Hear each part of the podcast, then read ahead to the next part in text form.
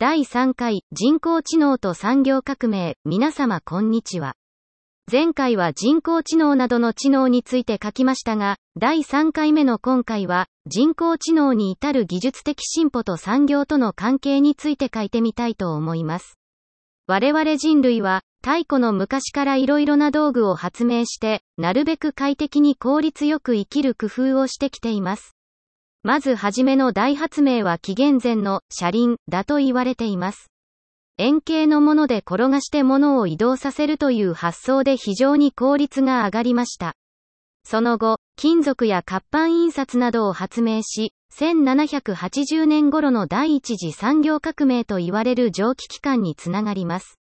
いわゆる機械化の始まりです。人力ではない大きな力を使った仕組みは長らく続き、約100年後の1870年頃に第二次産業革命が起こります。蒸気よりも扱いやすい電気を使った機械化です。電化は今ではなくてならない仕組みですよね。便利であるがゆえ、停電などで電気が使えないと何もできなくなるのは現代の大きな問題かと思います。人は貪欲な生き物なので、まさかここで満足することはなく、より効率よく、より便利にということで、また約100年後の1970年頃に第3次産業革命と言われる自動化の波が起こりました。自動化ではコンピュータが重宝され、どんどん高度化していく中、人間が一切関与せずとも製品が作れるようにまでになっています。産業革命が起こるたびに、人間の仕事を奪う、失業者が増える、などと大騒ぎになるのは今も昔も変わりません。しかし、現実問題として、本当に仕事は減っていますでしょうか？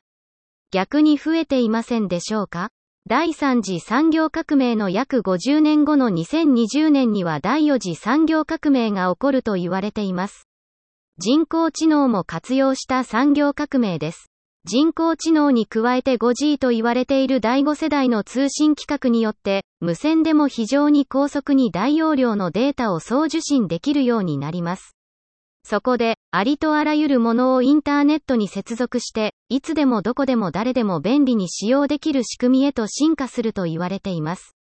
いわゆる IoT、インターネットオブシングスです。ちなみに、その先には、シンギュラリティと言われる人間の能力を人工知能が超える世の中が来て人間を支配するかもしれないなどというような話まで出てきています。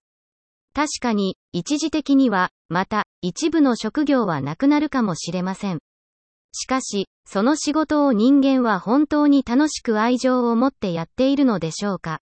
いやいややっていて、できれば誰かに代わってほしい、できればやりたくない仕事ではありませんか？もしそうであるならば、機械に代わってもらうことは非常にハッピーなことのはずです。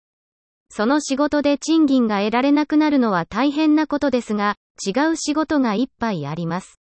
コンピュータは非常に不器用です。器用で柔軟性のある人間はもっと違う、すべき仕事、しなければならない仕事があるはずです。仕事が生きがいというのは良いですが、何もしなくても、本当に自分のしたいことをして充実して生活することを本当は望んでいるはず。であれば、人工知能を怖がるのではなく、むしろ、そのような環境になった時に、自分が本当にやりたいことは何なのかを見つけることの方が大事な気がします。私も現在、定年後の生活を誠意安中模索中。今回はちょっと歴史的なことも扱いましたので、次回は人工知能の初期の歴史について書いてみたいと思います。